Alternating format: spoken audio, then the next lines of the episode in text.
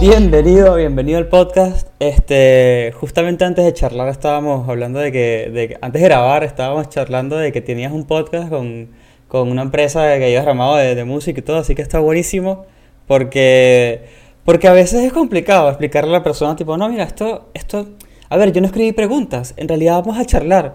Y yo a veces veo que las personas que vienen al podcast es como que cuando les digo eso se ponen como nerviosas y es como, no, no hay estructura. Así que está buenísimo que tengas experiencia. Totalmente, sí, sí. Eso y que, bueno, confías un poco también en tu propio conocimiento, ¿no? Como Claro. decís, bueno, tengo las herramientas, ya, ya, estás, hace, ya estás hace años armando Claro. esto y decís, tengo la cintura para llevar una conversación sin pensar las preguntas. Tal cual, tal cual. Sí, yo, yo como recurso lo que hago es siempre pensar, o sea, en verdad tengo un truco, que a veces lo he dicho, pero yo no sé si la gente reconoce el, el truco. Yo trato de traer a gente que sabe mucho más que yo. Y naturalmente me van a ocurrir preguntas, porque la gente, me están hablando de un tema que yo no domino tanto. Entonces, es como un truco bastante básico. Pero bueno, Lo más divertido de todo, además, es preguntar, es como, ah, contame más, como, Claro. contame más sobre este ¿Y cómo sí. configuras esto? Ah, olvídate. Así que bueno, bienvenido al podcast. Este, un placer tenerte acá. Em, Este sí es oficialmente el último episodio que grabo antes de irme de vacaciones. Ya lo dije con otro episodio y en realidad es este. Así que un placer tenerte por acá. Me gustaría que te, que te presentes y le digas a la gente quién eres y qué haces. Y después de ahí empezamos. Bueno, mi nombre completo es Carlos Eduardo Antonio Díez, pero la gente me dice Tony porque es más breve. Claro. Eh, la gente que me conoce hace muchos años habrá escuchado esta presentación muchas veces, pero siempre funciona. Eh, soy sociólogo, hace, no sé, como 13, 14 años ya que me recibí. Eh, trabajé en investigación de mercado durante muchos años al Ujú. principio de mi carrera, que era como lo esperable, no, no existía todavía el mundo, o por lo menos no, no teníamos el conocimiento sobre la experiencia de usuario. Eh, y actualmente trabajo, ya hace un tiempo, trabajo de, de UX Research, Ujú. porque existe, gracias a Dios, alguien empezó a, a cruzar lo social y la tecnología, finalmente se dieron cuenta que era necesario, así que estoy muy contento en el rubro ahora. Sí. Yo tengo varias amigas y amigos que son sociólogos y la frase más común que me dicen es, ay Chris, no sabes lo feliz que me pone hacer algo, una investigación que es relativamente rápida y aparte la veo aplicada como que muy rápidamente, como que muy rápido, ahí. No sabes, no sabes del impacto que genera eso en mí. Y yo como, no, yo calculo que es porque estás acostumbrado a hacer cosas muy, como muy, muy abarcativas, ¿no? Como muy grandes. Sí, sí, sí, bases de datos. También lo divertido a veces de trabajar con bases de datos muy grandes. Claro. Eh, yo en una época igual me especializaba, me especialicé en temas electorales, así que también me pasaba mucho de generar cosas con impacto, no sé, Claro. pensar dinámicas de trabajo en donde había dos millones y medio de ciudadanos Qué que miedo. iban a utilizar lo que estaba trabajando y estaba bueno, pero esto tiene menos estrés. Esto Claro. es lo bueno y esto más iterable. Claro, exacto, más iterable. Iterable es la palabra foco acá, tal cual. Este, y hoy tenemos un tema súper interesante, ¿no? De hecho, bueno, es como dos, pero uno a la vez. eh, que vamos a hablar sobre los sesgos, ¿no? Lo- los sesgos es un concepto que, mal que bien, muchos sabemos que existe por ahí, ¿no? En UX específicamente. Como que es algo que siempre se habla en UX. No, cuidado porque tienes un sesgo de... Pero al final del día, como que siento que lo aprendemos de la peor manera posible. Tipo leyendo un artículo de Medium que nos dice una descripción de tres líneas y no mucho más. Cuando en verdad un psicólogo se dedica a aprender de sesgos y cosas como de manera muy académica, ¿no? Totalmente. Y eso siento yo que termina impactando un poco en cómo, cómo usamos ese conocimiento a la hora de trabajar. Como que no sabemos mucho. Tipo, bueno, sí, yo sé que aquí hay un sesgo de eh, lo que sea. Y como que no sabemos mucho qué hacer con eso. Y tal vez ni siquiera te das cuenta que hay un sesgo. Ah, bueno. El, el- el gran inconveniente de los sesgos es que uno los tiene tan incorporados Claro, eh, que no te estás dando cuenta que estás sesgado. tal Bueno, cual. a mí algo que, que- que me interesó siempre de los sesgos, ya hace un tiempo atrás, eh, había tenido, tenía un- una persona que me estaba, me estaba explicando algo sobre sesgos Ajá. eh, y me había dicho, no, bueno, pero vos tenés que pensar que hay sesgos buenos y sesgos malos. Y yo me quedaba mirando como, bueno, no, son, siempre los sesgos son malos. Como en todo caso, lo, interesante, como el sesgo por definición es una distorsión. Como vos buscas sesgos en ah, Google, es distorsión de algo.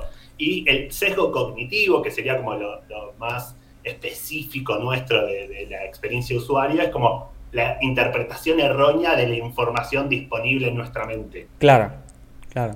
Porque no está mal. A ver, eh, eh, lo que quería decirme esta persona eh, sobre los sesgos, no era que hay sesgos buenos y sesgos malos, están los sesgos y están las heurísticas, porque el ser humano hace esto de, se arma reglas, que serían las heurísticas, como para ver cómo simplificar su día a día. Decís, ah, sí, ya me di cuenta que si hago esto pasa tal cosa. Exacto. Perfecto, entonces la próxima ya lo hago y me ahorro el aprendizaje, o gracias al aprendizaje me ahorré unos minutos de mi vida. Todo el tiempo estás teniendo estas heurísticas. El problema es cuando eh, tenés como esta distorsión en esta información, porque te ser incompleta o porque vos mismo no estás eh, actualizando la información. Como lo, interesante siempre de, las heurísticas es que todo el tiempo te pueden ir cambiando, siempre da como un aprendizaje nuevo, es esto es malo, y después un día apareció y era bueno diciendo, ah, esto puede ser bueno y malo, o bueno o malo. Y, uno lo tiene que tener, eh, tiene que tener presente ese tipo de, actualizaciones. Entonces, esto de existen las heurísticas, que son como nuestros aprendizajes y nuestro como conocimiento de lo cotidiano, que el cerebro trata de, tener rápido como para ser funcional y, tener un funcionamiento sencillo o, de bajo costo. Y después tenés los sesgos, que es como, bueno, hubo un, glitch en la Matrix, en tu información, que no te está permitiendo hacer correctamente el análisis Mira, yo pensé que los sesgos no eran distorsión, sino que era una como que eh, diferentes formas de marcar algo, o sea, como de tu, de tu, de tu cerebro, digamos, de enmarcar una cosa que estás viendo y analizando, ¿no? Como, no sabía que era una distorsión. son, por definición son distorsiones. Es que pasa mucho, de, es que también esto, el concepto de heurística, la palabra heurística, nosotros, bueno, tal vez estamos más metidos por las heurísticas. Eh, de Nielsen Norman, ¿no? Pero la verdad es que la palabra heurística no tiene mucho punch, no es que no. como súper clara. Y la palabra sesgo todo el mundo la usa, como, no sé, está sesgado, está resesgado. Entonces, nada, parece como que la palabra sesgo puede tener varios tintes, pero no, por, definición es una distorsión. Y me parece que entendiéndolo como una distorsión es como mucho más fácil de entenderlo cómo impacta en diferentes Totalmente, totalmente, sí, porque hoy en día, eh, no sé, enseñas un diseño que estás haciendo, una investigación y mira, no sé, este es el marco de mi investigación que voy a hacer. Y de repente alguien te dice, ojo que aquí hay un sesgo de lo que sea. Y después como que a veces como que no hay mucho más, ¿no? Tipo, ah, gracias por informarme de esto. Y como que no hay mucho más seguimiento, como que no, no acostumbramos a profundizar eh, qué hacer con eso o, o cómo evitarlo la próxima vez. Termina siendo como una frase más de una meet que tuviste. Totalmente. Bueno, a mí lo que me, pasa con el tema de, las heurísticas es como eh, entender que el ser humano todo el tiempo está como construyendo estas heurísticas y además, bueno, más por mi formación, ¿no? Para mí es, todo es una construcción social. Está la sociedad por definición, está la, la sociedad cuando se juntaron dos personitas ahí hace millones de años, se juntaron dos personitas, aparece la sociedad hay algunas cuestiones éticas, como decir, bueno, eh, matar es malo, pero después empiezan las interpretaciones humanas cuando, bueno, en determinadas situaciones tal vez matar no es tan malo. Ponele, si yo mato un animal para comerlo, ok, eso es aceptable. O en algo más moderno, eh, socialmente hablando, no sé, si eh, alguien comete un delito, el Estado tiene la posibilidad, no porque estemos a favor o no, pero... Claro, es algo que, sucede, hoy en día, sí, sí. En algunos estados de, Estados Unidos es, lo que se cree. Sí. Dicen, mira, el Estado es la fuerza mayor y tiene la capacidad de matar. Si él mata, no es un asesino. Claro. Tiene la, y, la ciudadanía lo acepta, porque hay una construcción en ese caso, en ese caso, donde eso está bien o se puede cuestionar y decir, bueno, nos pareció bien en un tiempo y ahora nos parece y ahora no. Y después vuelve, porque también ha pasado de que lo quitan y después no, volvió. Totalmente, pero es eso, son construcciones, entonces no es que algo es bueno o algo es malo. También nos pasa mucho, que ahí es donde empiezan nuestros sesgos, que en la no actualización de esa información es donde empezamos con nuestros primeros sesgos, en donde vos no actualizaste tu, no hiciste tu update de data, decís, ah, esto tal vez no está bien, es como, y tal vez hacer este chiste ya no es tan apropiado. Claro, tipo, mm. ese tipo de update, bueno, uno lo tiene que hacer en, lo cotidiano directamente. Y te pasa mucho eh, en, lo laboral. En lo laboral a veces tal vez tenemos otro tipo de, sesgos que ni siquiera piensan, o mejor dicho, de, prácticas, de lo que más en el mundo del desarrollo, el diseño de aplicaciones, eh, que hay un montón de prácticas que eh, son súper tendientes a, generar sesgo. Ah. Como, no sé, cuando te obligan a tomar decisiones rápidas y vos no, estás, no tenés información, no tenés el conocimiento y no tenés información. Me estás, eh, es obvio que va a estar sesgado esto, porque me estás pidiendo que diga A o B. No sé, voy a decir A y por qué es A, no sé. claro, tal cual. No, no, olvídate. Y para la gente que está escuchando, porque ¿Ves? Aquí, aquí ya hay un sesgo. Uno asume que la gente sabe, todos saben lo que uno está hablando. Em, para la gente que está escuchando, le puedes comentar un par de sesgos. Por ahí los más relevantes que, que, que nosotros como diseñadores lidiamos al día a día con, con, con, ciertos sesgos en particular. Coméntales para que se pongan como un poco en sync con nosotros. Bueno, tenemos eh, el más, más conocido sesgo eh, el que más se utiliza en este mundo es el tema de sesgo de confirmación, ponele. Sesgo de confirmación es cuando vos recordás o buscas información que específicamente se adapta a lo que vos necesitas o querés decir. Es, eh, pero esto también te pasa en la vida cotidiana, no sé, vos tenés una ah, orientación política, te gusta una banda mucho y alguien te dijo algo malo de la banda y vos vas a buscar información que diga exactamente lo contrario que te dijeron. No importa si hay mil notas que están diciendo eso que a vos no te gusta. Si conseguiste una sola. Una que te valide, con una que te valide, listo, chicos. contra, contra el mundo. una te valida. Ese, es el sesgo. Vos pensás que esa que vos conseguiste, que afirma lo tuyo, te está validando. Y la verdad que ya no. Pero bueno, también es medio difícil, ¿no? Y más con el tema del mundo de la, de la información, entender cuando uno está encontrando solamente información, o peor aún, las redes sociales que te retroalimentan el algoritmo y, te, simplemente te están mostrando cosas que vos querés ver. Entonces, si vos pensás que, y, si alguien piensa que la Tierra es plana, bueno, perdón por ellos. Perdón, pero no. Eh, eh, si alguien piensa que la Tierra es plana, probablemente en su Facebook, y probablemente esa gente también use Facebook, claro. Eh, va a tener todo el tiempo información y va a participar de grupos que habla de la Tierra es plana, y todo lo que va a consumir es en relación a eso. Entonces va a pensar, Claro, acá ya todo el mundo se dio cuenta que la Tierra es plana, porque el 100% de mis redes sociales me está diciendo que está de acuerdo con que la Tierra es plana. De hecho, entonces ahí vos tenés un, un cejo de confirmación. De hecho, ese es uno de los grandes problemas cuando yo no armo algoritmos ni en pedos, ¿no? O sea, no tengo esa habilidad, pero yo entiendo que ese es uno de los grandes problemas de los algoritmos. Los algoritmos están armados por seres humanos. O sea, que, o sea, porque sí, cuando muchos desarrolladores se juntan y crean un algoritmo, eh, están metiendo sus sesgos ahí adentro. Y, y, pasa muchas cosas raras, como por ejemplo, eh, vamos al, al, algoritmo de YouTube, ¿no? YouTube tiene una sección que todo el mundo conoce y creo que es la más usada, que es la de recomendados, que son los, no sé, creo que son 10 videos que te recomiendan, algo por el estilo. Que está buenísima y casi todo lo que está ahí te debería gustar porque es todo lo que consumes, videos, videos relacionados, temas relacionados, canales relacionados, hasta que viene alguien y te, y te pregunta, o sea, que no estás viendo nada de temas que salgan de tu burbuja. O sea, todo lo que tú estás viendo allí son temas alrededor de tu burbuja. Que está bien, son tus gustos, si quieres consumirlo, está perfecto. Pero quizás hay algo fuera de tu burbuja que te gusta o que te comienza a aportar algo más. Y el algoritmo en sí mismo, que está lleno de sesgos, eh, no te permite esa, la entrada de ese nuevo conocimiento. Y ese es uno de los grandes problemas con los algoritmos que están armados por nosotros. Totalmente. Bueno, había un caso bastante interesante que, que yo había trabajado en un momento cuando daba clases. Eh, que era sobre inteligencias artificial que hacían reconocimiento facial y tenían problemas con las personas de tez muy oscura. ¿Por qué? Porque todas las personas que habían hecho, el, o mejor dicho, las personas que habían desarrollado esta inteligencia artificial que hacía reconocimientos faciales eran todas personas de tez muy clara Sí. Entonces habían probado solamente con personas de tez relativamente clara o hasta determinados tonos. Cuando tenía un tono mucho más oscuro, ya, no te reconocía. Sí. Y no se habían dado cuenta, como lo habían testeado y no se habían dado cuenta porque en su mente eh, era lo cotidiano. Claro, si vos todo el tiempo te estás moviendo con personas con tu mismo tono de piel, para vos la norma es eso. Es eso, ¿No te es eso.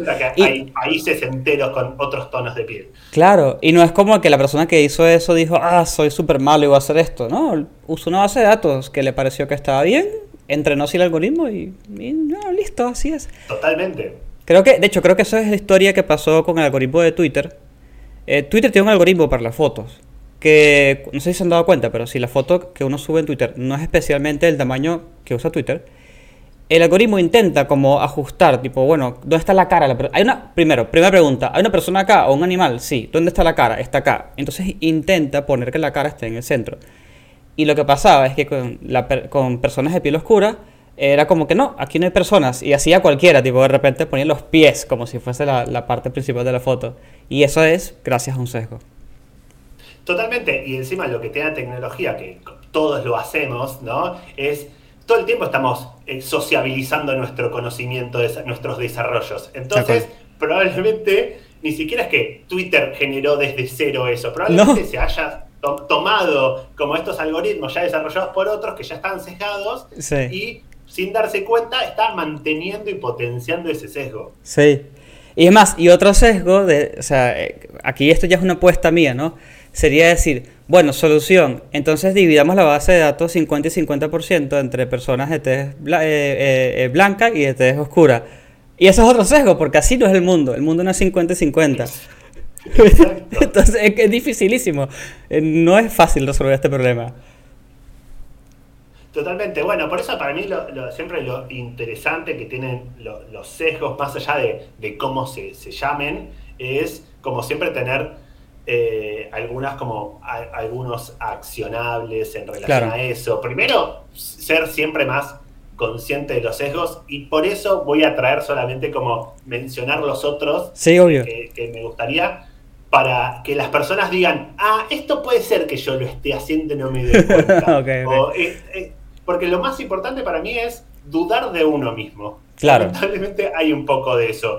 Hasta cuando uno desarrolla conocimiento, uno nunca puede creer que está en el pedestal y que la tiene re clara. Ujú. Siempre tenés que todo el tiempo estar chequeando y validando y confirmando si lo que hiciste está bien y cuestionándolo y mostrándoselo a terceros. Así que como otro de los sesgos que, que me parecen súper interesantes es el sesgo de, ne- de negatividad, que a veces pasa mucho cuando uno hace testeos, Ajá. que es cuando eh, la persona atraviesa una situación incómoda o una situación mala, entonces lo ve, todo le, todo le parece que es una cagada, Claro. para decirlo de una forma muy sencilla. No sé, te vas de vacaciones, te rompiste una pierna, te quebraste, y todo lo que siga después de eso va a ser malo. Claro.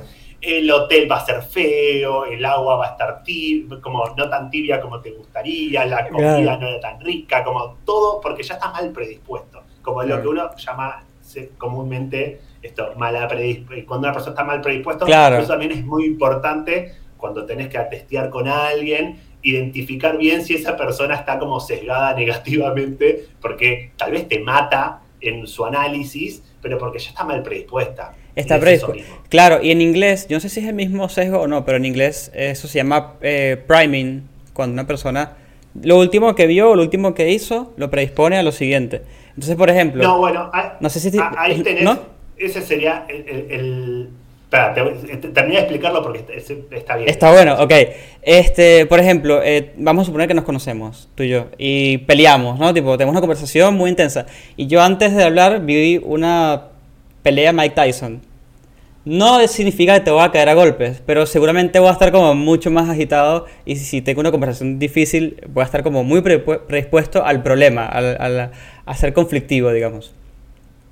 Sí, bueno, ahí eh, también lo que tiene a veces los sesgos, que nuevamente, que creo los sesgos tienen como una tipificación y hay como 200 sesgos diferentes, pero lo importante acá no es tanto el nombre, sino es esto tendrá algún trasfondo, tendrá algún Claro. sentido. Ponele, ahí tenés el sesgo de, de- de, aura, creo que se llama, que es como cuando una persona te cae bien, porque la primera impresión fue buena, te va a caer siempre bien y todo lo que diga va a estar bien, y cuando una persona te cae mal, en la primera todo lo que diga te va a caer mal, entonces ya tenés algo de eso, o a veces también tenés como lo que es el sesgo de, anclaje, que es como lo último que viste o la última información que recibiste es lo que tenés más en mente. Claro. Entonces, eh, estás como más predispuesto a hacer eso último. Te pasa a veces cuando eh, alguien toma el control de una conversación y te marca, a vos, el famoso marcar la agenda, no sé, pasa una entrevista laboral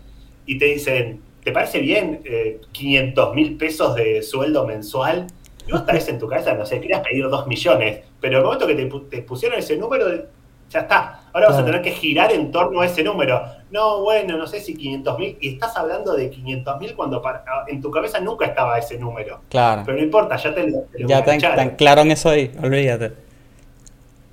Eh, después, em, el, el sesgo de status quo también me parece como súper interesante en, lo que es la investigación. ¿Cuál es ese? UX. Y pasa mucho cuando estamos eh, tratando de digitalizar algunos procesos, es como esto de no querés cambiar nada, querés mantenerlo todo igual. Entonces vos decís, ah, bueno, a ver, acá hay un proceso bancario, ponele.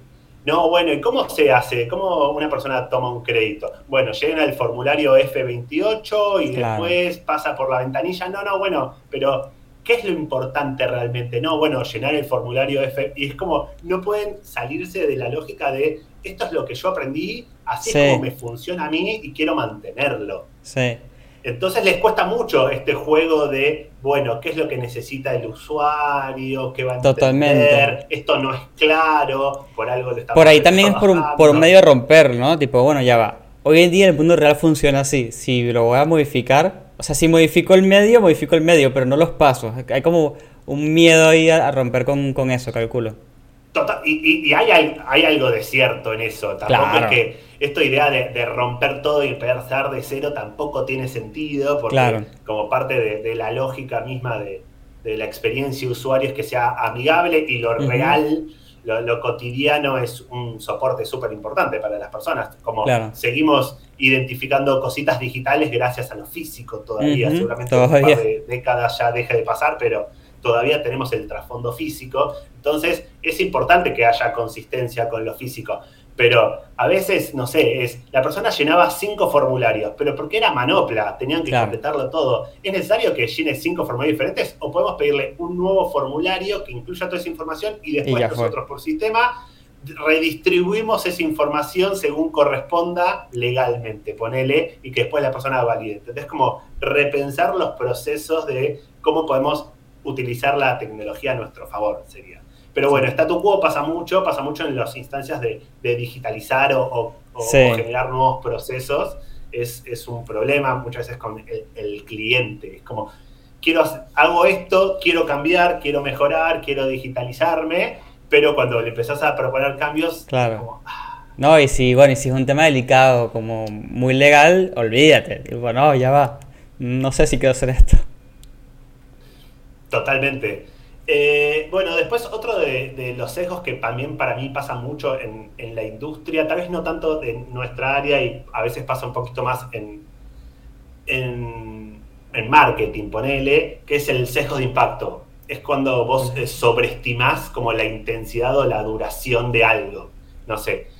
Gana Argentina el Mundial y vos decís, listo, soy, tengo la felicidad plena, voy a ser feliz el resto de mi vida. Y eso te dura una semana, dos semanas, un mes, dos meses. Pero llega un momento que se empieza a disolver. Y después pasa, y después ya estás pensando en el próximo mundial y te claro. contento, pero ya estás tan eufórico como ese momento. Entonces vos sobredimensionaste, vos dijiste, no me importó nada, empeñé la casa para ir a ver ese último partido. Y en ese momento te pareció una genialidad, pero después cuando te pasa la euforia, te, te arrepientes, ¿qué hice? Empezás a darte cuenta que, y tal vez no estaba siendo muy objetivo, o tal vez estaba un poco sesgado en relación a la importancia de este hecho. Claro, tal cual, tal cual. ¿Cuál es, cuál es el sesgo? Creo que ya es el, el de anclaje. El que, el que se usa mucho en sitios web que tienen como como pricing, ¿viste? Como muchas opciones de, planes, digamos. Tipo, mi producto tiene estos planes. E-, ese es el, de anclaje, efectivamente. Te ponen ese precio y vos empezás a cuestionar ah, claro, 9 es menos que 12, que Ajá. Porque es eso, y tipo... pensaste que no hay una opción free, ponele. No hay una opción free, o, la free te la esconden, pero lo que hacen es que, claro, eh, alguien una vez me lo explicó, Chris, si por ejemplo tú ves el precio de esto, que cuesta 100, tipo así, directamente cuesta 100, dices, ah, cuesta 100, y quizás, quizás lo piensas. Pero si yo te digo que esto cuesta 300, y después te digo, esto cuesta 100, tú vas a decir, ah, está mucho más barato que el de 300.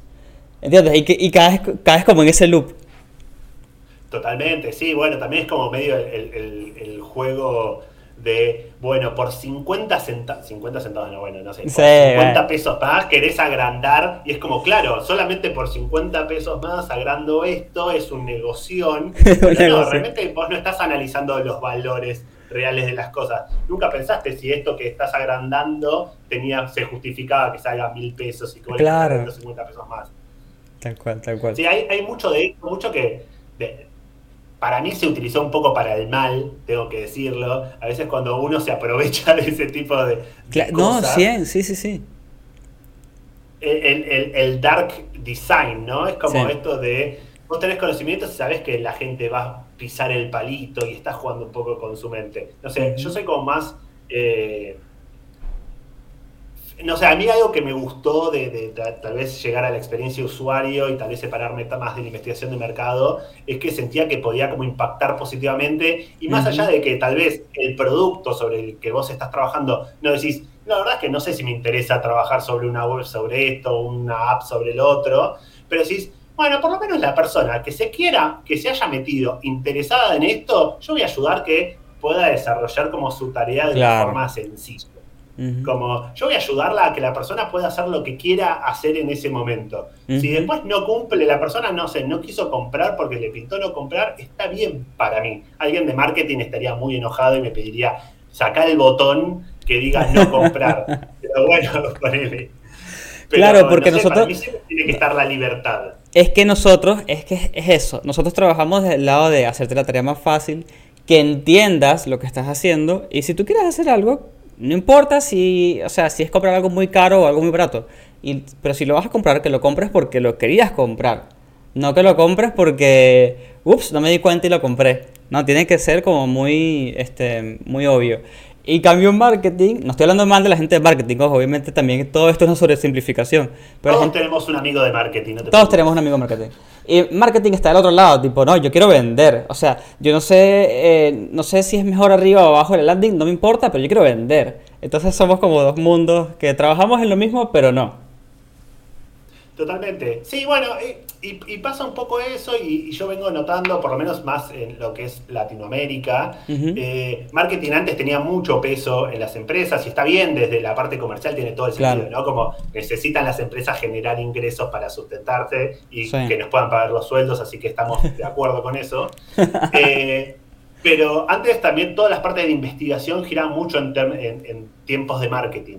Y actualmente pasa esto, que se empieza a hablar más de la experiencia de usuario, se nos pone en un juego, pero todavía estamos para mí en un proceso donde eh, no se sabe bien cuál es la tarea que estamos haciendo, cuál es el resultado, cuál va a ser el valor, como al, no ser económico, es como, bueno, pero la gente va a comprarme más. Es como, yo te digo que sí, porque va a ser más amigable y cualquier persona que quiera efectivamente comprarlo lo va a poder hacer. Pero todavía estamos en este tiempo en donde estamos bajo las, las reglas del marketing y eso me lleva a, otros, otros sesgos que a veces pasa esto de eh, todo lo cuanti no tiene sesgo por definición. Es como así ah. funcionaba antes. Esa me cuesta mucho a mí, lo acepto, esa me cuesta muchísimo tipo un datito. El dato, no, el dato está bien, como el dato porque es 73%, y es como, bueno, pero a ver, pensemos, este dato, ¿en qué contexto lo estamos analizando? ¿Cómo se creó? ¿Cómo se preguntó? Tipo, ¿en qué extensión? ¿A qué grupo de personas? Hay un montón de cuestionamientos que uno puede hacer en relación al dato. No quiere decir que el dato por definición tampoco va a estar mal, pero tampoco quiere decir que va a estar bien. También es importante, y más tal vez desde mi parte como investigador, es poder tener como control de todo el proceso. Me ha pasado en otros lugares en donde me daban datos, tablas, que no decía fuente, no sabía de dónde salían esos Oh. datos. Y era como, bueno, hacemos un análisis, como hacemos un análisis de esto. Y es Ay, como, no, qué miedo. Mirá, yo te puedo leer los datos en voz alta y decirte que el 28% di- es esto y el 75% es esto. Claro. Pero- ni hablar que nos estaríamos pasando del 100%, pero... eh, Ni me di cuenta. eh, pero no te estoy dando valor, no te estoy dando valor, es como solamente es un dato. Claro. Lo importante, eh, a veces es, el, el- a veces no, lo importante es el análisis completo de, de la Claro. situación, entender, cuestionarlo también, te pasa. Puede estar una encuesta mal hecha, ¿no? Uy, hay un montón de encuestas mal Una hechas. encuesta mal hecha. Hay NPS mal hechos, hay de todo, hay de todo mal hecho. Totalmente. Sí, eso cuando está mal preguntado. A mí me divierte mucho hacer eh, encuestas. Me gusta mucho la- lo que es la palabra. La palabra, la importancia de que si se entiende, no se entiende, ser claro en qué, que- cómo lo decimos. También sé que es importante testearlo, porque no sé, para mí una palabra cotidiana puede no ser cotidiana para otra persona. Entonces, Claro, claro. siempre estar atento de, de testearlo. Pero, no sé, si pones mal las escalas y pones, no sé, desde 5 es muy difícil y 1 es difícil, como tenés Ay. un problema de escalas ahí. Y, y- y son errores re normales. Es como una escala mal hecha, es súper normal. Es que para mí eso es un Eh, error, es un error inocente o, de la, o, de- o porque estábamos apurados, no importa nada. A mí me preocupa es cuando es a propósito. Hace poco, hace poco no, en realidad cuando me compré, de hecho, este suéter, eh, me lo compré en una tienda que no voy a decir para no meter a nadie en problemas, pero eh, en la tienda te preguntan, te hacen una encuesta, ¿no? De cómo te fue tu experiencia. Pero la pregunta no es cómo te fue en tu experiencia, es qué tan feliz, algo así, qué tan feliz saliste de la tienda o qué tan feliz te fue con tus compras, algo por el estilo. Eh, y la primera carita es feliz y la, la última carita es, es como de molesto, ¿no? Yo como, "Mm, esto, esto me está generando mucho estrés, esta, la forma que está hecho esto. Y debe estar, obviamente, deben estar felices los CEOs viendo esa encuesta, tipo, mira, esta tienda performa muy bien. y no es así. Bueno, me ha pasado de, de- de contestar encuestas telefónicas eh, que no tenían escalas negativas. Mm, Es como, esto es- ¿qué, qué le parece tal candidato? Muy bueno, bueno, Claro. decente. Decente. Eso no es una escala. Esto es como, esto, ¿de, qué, de qué estamos hablando? Entonces, Y que entonces ya va. Decente- Lo peor que podías decir era que la persona era decente. No tenía ningún sentido. Que provoca decirle, señor, ya va, decente en la política es bastante bueno. O sea... Pero, bueno. pasa eso, esos errores y a veces son, nada, como situaciones un poco forzadas que, que Claro. decís, che, yo necesito sesgar estos datos y vos haces como la artimaña para que te den los datos como vos querés que te den. Increíble.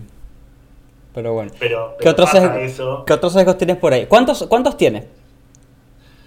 No, no tengo tantos, ¿eh? Porque, a ver, nuevamente hay como 200. Claro. Hay, hay- hay- siempre hay gente que dice, ay, yo tomé estos 4 y yo tomé estos 18. Claro. No sé, yo, yo trato de, ni siquiera de, de- de decir para que la gente recuerde los sesgos, sino para pensar esto. Puede ser que lo que yo esté haciendo esté sesgado. Claro. Es como, nuevamente, volver al cuestionamiento. Entonces, por las dudas, voy a testearlo, voy a validarlo con otra persona, voy a buscar otras fuentes de información, voy a buscar otros datos, como voy a complementarlo con otro tipo de investigación, como todo el tiempo es estar cuestionándote. Pero eh, nos pasa que los tiempos laborales no nos dejan No. eh, hacer eso eh, y siempre confiamos en que la persona que está haciendo la tarea tiene el conocimiento. Entonces, bueno, Sí. como ella, esa persona ya tiene el conocimiento, conocimiento visto como positivo, ¿no? Como Mm. un aprendizaje real sobre cómo funcionan las cosas.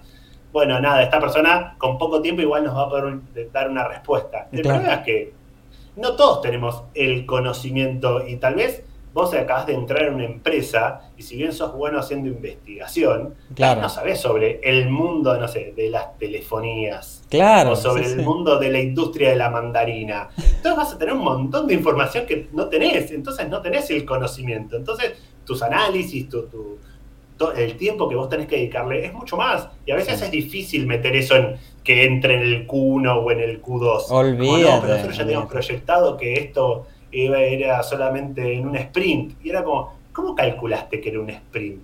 Claro. Como, no me preguntaste tampoco. Y hay un poco de sesgo de su parte en donde simplifican nuestra tarea pensando que simplemente leemos datitos y te puedo sacar cualquier conclusión y que eso vale. Y después alguien hace un dibujito que después, a partir de eso, ahí sí se trabaja. es como... Es como totalmente, totalmente. Y yo, ojo, que creo que vamos avanzando ahí. Creo que poco a poco eh, la gente va entendiendo más o menos qué es lo que hacemos. Pero es complicado. Todavía estamos trabajando en eso. Sí, bueno, algo que me pone muy contento, que a veces tal vez no partimos, porque sigue pasando esto, no partimos de de una instancia informada, como hay un montón de empresas que no tienen, una, no tienen la capacidad, vamos a decir, no tienen la capacidad de eh, tener un área específica de investigación, entonces le piden a la misma persona que hace los diseños que haga la investigación, tiene poco tiempo, tienen que hacer un montón de pantallas, tiene que, bueno, tiene poco tiempo, entonces, nada, pobre esa persona, queriendo o no queriendo, va a tomar conclusiones rápidas, probablemente sesgadas, si no tiene el conocimiento sólido, pero lo que sí están más abiertas las empresas se dieron cuenta que es importante como testearlo. Y ahí me parece que esta, ahí te, traigo como esto, un accionable, es eh, cómo, solucionar este tipo de los sesgos en, la lógica. Claro, como en el día a día, porque el laboral, que siempre estamos a millón, eh, y aparte la persona que escucha esto que de repente dice como que, bueno, pero ya va, hay un montón de cosas aquí que me preocupan, ¿qué puedo hacer? Entonces, ¿qué puede hacer la persona? Bueno, eh, yo estuve pensando esto porque me gusta hacer la tarea, tengo como un espíritu nerd por defecto. es como me decís, hacer la tarea y digo, qué bien, vamos. Qué bueno, tarea. eh, bueno, una de las primeras cosas que te va a ahorrar un montón de tiempos y te vas a ayudar a, a evitarte sesgos tuyos y de terceros. Sí que probablemente sean personas que te están pidiendo cosas a vos, es vos tomate los 5 minutos, 10, 15, media hora de hacer las preguntas necesarias, pedir los datos y la información en relación a la temática. Es re normal que te digan, bueno, queremos hacer esto, y vos hablaste con una persona que supuso, está suponiendo ya cegada, que vos ya sabías sobre todo. A su vez, esa persona también está sesgada pensando que sabe sobre todo el proceso, pero solamente solo sabe sobre una partecita, tal vez parte de su área de gestión, marketing o lo que fuera, pero tal vez no, hay no, tiene un conocimiento pleno sobre todo. Entonces, nada, te va a empezar a tirar información parcial y vos vas a trabajar sobre información parcial si vos podés hacer las preguntas y este juego que mencionas al principio de, che, vos me estás contando esto, ¿te puedo preguntar cosas? Claro. que vos me vayas contando y me vayas tapando estos vacíos, así yo no tengo que suponer, porque el momento que supongo la cago y empiezo a generar cegos. Es que alguien, no, me acuerdo quién fue que me dijo hace poco, que me dijo, uno, uno nada más puede saber sobre lo que pregunta. O sea, en la vida y en las investigaciones, solamente vas a saber de las cosas que pregunta, punto. Entonces así es Totalmente, todo lo demás son suposiciones que, nuevamente, podés suponer que tenés conocimiento. Yo en general siempre dudo, porque siempre hay algo nuevo, siempre hay algo que no estás viendo. Entonces está bueno como dudar. Pero este primer, esta primera práctica sería tomate la media hora y hace una reunión que no sea una presentación de eh, lo que se va a trabajar, que sea efectivamente un momento de trabajo ya desde el principio en donde pueda hacer las preguntas necesarias para poder armarme, entender la complejidad de la tarea y desde ahí laburarlo bien. Eso sería como primer consejo de vida para sobrevivir al mundo de, la investigación. Tal cual. Eh, después, otro es que ya lo vengo diciendo, es nunca des nada por sentado, está totalmente alineado con el anterior, siempre escucha activa y repregunta, es decir, eh, fíjate qué te está diciendo, prestale atención, repregunta en relación a eso, no te quedes en...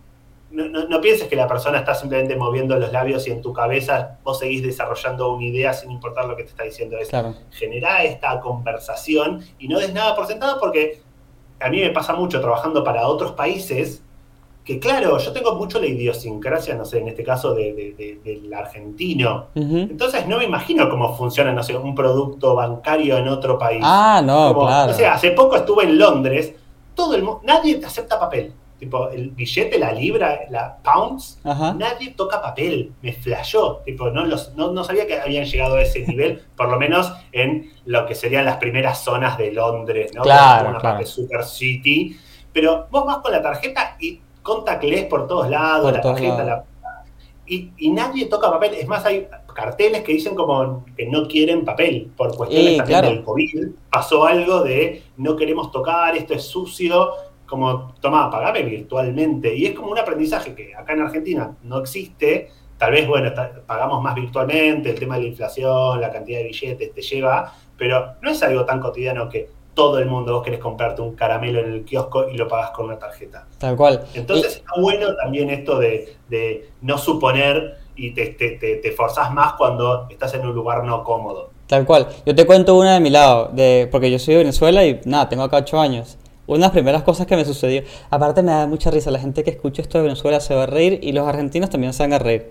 Eh, yo cuando llegué para acá, para Argentina, y por primera vez en mi vida tuve tarjeta de débito y me tocó sacar plata en el cajero, eh, y esto, esto lo mantengo hasta el día de hoy. La experiencia de cajeros en Argentina me parece fantástica, es excelente, es divina. La de Venezuela es horrible. En Venezuela, eh, si tú no tocas una tecla del cajero, no sé, en 15 segundos, ya, listo. Operación cancelada, te saca la tarjeta, te dice un sonido horrible, tu, tu, tu, tipo horroroso. Y aquí es tipo, no, te puedes sentar a pensar, a ver, ay, a ver, mi clave era 1, 2, o era 2, 1, ¿cómo tengo que hacer? Y yo, wow, qué, qué experiencia tan placentera, puedo pensar. Y no hay nadie atrás apurándome, es como rarísimo. Entonces, para mí, a mí, Cristóbal, la experiencia de cajero automático en Argentina, 10 de 10. Bueno, y a su vez este, te tenés tu sesgo, vamos a decirlo, en contraste con tu experiencia previa, que sería como tu sesgo de anclaje. Decís, para mí los cajeros eran una cagada súper estresante, entonces este cajero Fantástico. es mucho más amigable, es superior a eso. Exacto. Eh, algo que me gusta mucho también de este tipo de cosas es cuando, no, y, y retomando esto de, de- de los viajes y estar en otros lugares, es cuando vas a un país en donde hablan otro idioma, Sí. literalmente el diseño es indispensable y Sí. yo me divierto mucho porque me divierto con cosas muy sencillas, yo, la verdad. Eh, pensando es, si entiendo las cosas, si es como, no estoy entendiendo el idioma, pero bueno, si hay una flechita voy para allá, si hay un signito de no avanzar, no Es lo avanzo. máximo, sí, sí. Es como pensar en, en- en- en lo- la, la experiencia 100% y más si es accesible, mejor, lo terminas entendiendo y muchas cosas dices, che, esto está muy bien hecho porque no, no hablo una palabra de alemán, pero lo, Pero llegué. Totalmente, y también pensar qué fascinante la gente que labura de eso, que decís, no sé, estás en medio de transporte, Claro. estás en el subte y decís, esto lo tiene que entender todo el mundo, más allá de que hablen o no tu idioma, Claro. porque necesitas que la gente se baje cuando se tenga que bajar y que no obstaculice, Claro. no sé, la puerta o que se agarre de donde se tenga que Eh, agarrar. evitar el momento Titanic. ¿Sabes a cuál momento me refiero? ¿Cuál? ¿no? Están en Titanic, el barco ya se está hundiendo y ahí creo que habían unos árabes o unos judíos o algo de, de alguna nacionalidad que no leía inglés y los veías en el pasillo lleno de agua, el pasillo así, los tipos con un librito buscando la palabra así, el cartelito que decía emergencia y salida de emergencia estaba como, no, aquí no, no, ok, para allá. Entonces es como Sí, evitar bueno, es- momento eso Titanic. mismo, liter- e- es- eso mismo, es una- un gran ejemplo, pero es eso mismo, y te digo que me pasaba que me sentía, me sentí súper cómodo en un montón de, de- de viajes que he tenido, entendiendo esas cosas, era como que bien, y lo más loco es que en España, que hablamos, eh, en mi caso hablo el mismo idioma, Claro. eh, nada, po- podés creer que muchas veces, no sé, el cajero automático me parecía mucho más difícil de utilizar el de Claro. España, aunque tenía el mismo idioma, porque el diseño era confuso. O, o la máquina de cargar eh, viajes tipo Ajá. para el sub, para el subte, es imposible. Vos tenés que decir que querés sacar un solo, una sola, un solo boleto, pero después podés sumar más boletos. No. Tenés que tener un montón de conocimiento previo para saber qué estás sacando. Terrible, Pésima, experiencia. No la recomiendo. Bueno, consejo, Bueno, pero te- tomamos a- consejo. a- a- sí, volviendo a. Basta de mi odio hacia la máquina de los viajes de España. Eh, volviendo a, a buenas prácticas y accionales, otro eh, podría ser como hacer pruebas pilotos o de guerrilla con gente que no sea del palo. Esto es, Ajá. Idealmente sería hacer pruebas piloto o hacer como pruebas con gente ajena a la empresa Claro. completamente. Pero bueno, te va a pasar eso. Vas a hacer pruebas de guerrilla porque te van a decir, mira, no tenemos presupuesto, tenemos poco tiempo. Bueno, por lo menos si vas a hacer pruebas de guerrilla, hacelas con gente que no sea de tu misma área, que gente que no Sí, sea de diseño, de investigación. ¿Por qué? Porque tienen un montón de conocimiento, entonces lo va a resolver de otra forma. Pedile a la persona de, no sé, de recursos humanos, de people, Exacto. que se llame, pedile a la persona de recepción, pedile a alguien que no tenga conocimiento sobre la herramienta, como para que te pueda dar el valor como usuario real y no como una persona especializada en la experiencia de usuario. Y a veces pasa esto que es como te das el high five a vos mismo, tipo le pides a otra persona de, diseño que lo mire y te dice, sí, se ve muy bien. Y claro, entre ustedes dos se, están entendiendo, pero la verdad es que el usuario promedio dice, yo, yo no, no, sé qué pasó acá, claro, claro. Tal cual.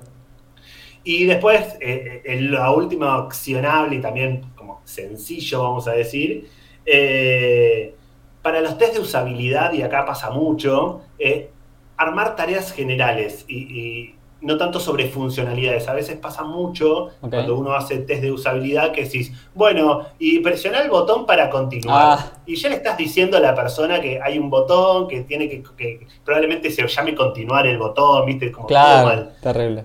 Para una buena prueba de usabilidad, si vos querés realmente entender si la persona, bueno, tenés que decir cuál es la tarea que tiene que resolver esa persona.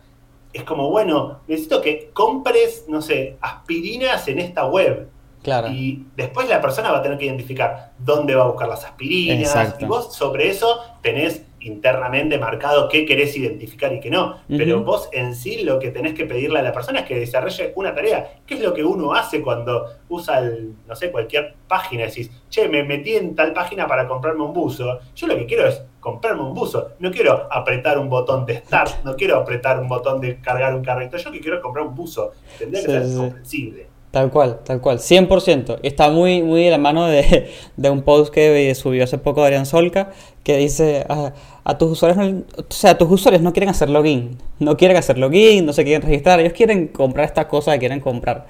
Entonces va un poco de la mano con eso.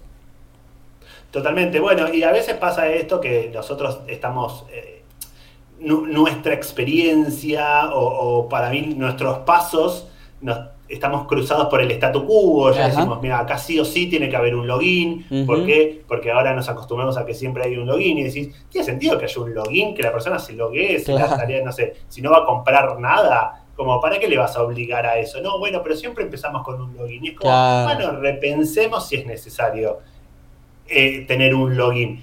Lamentablemente, para este tipo de cosas necesitas tiempo, necesitas predisposición también del equipo, de tus superiores, jefes, que maneja las empresas hasta, y tenga ganas Hasta que viene un genio y dice, no, no pongamos login, que la gente chusme todo y de repente un año después lanzan el reporte de que las ventas se dispararon no sé cuánto por ciento y ves a todo el mundo atrás haciendo lo mismo. No, quitemos el login. Totalmente, totalmente bueno. Y, no, quiero extenderme más, pero otro de los sesgos que, que está súper relacionado con eso es, está el genio que hace eso, entonces nosotros hacemos un benchmark y lo copiamos y es como que bueno porque alguien lo investigó y lo vio. El problema es que pasa mucho en la industria que nosotros hacemos un benchmark de cuatro o cinco eh, empresas, de productos, desarrollos, y estamos confiando que alguien hizo la investigación correspondiente no sesgada sobre eso. Entonces empezamos a copiarnos a nosotros mismos y lo que termina pasando es que lamentablemente nadie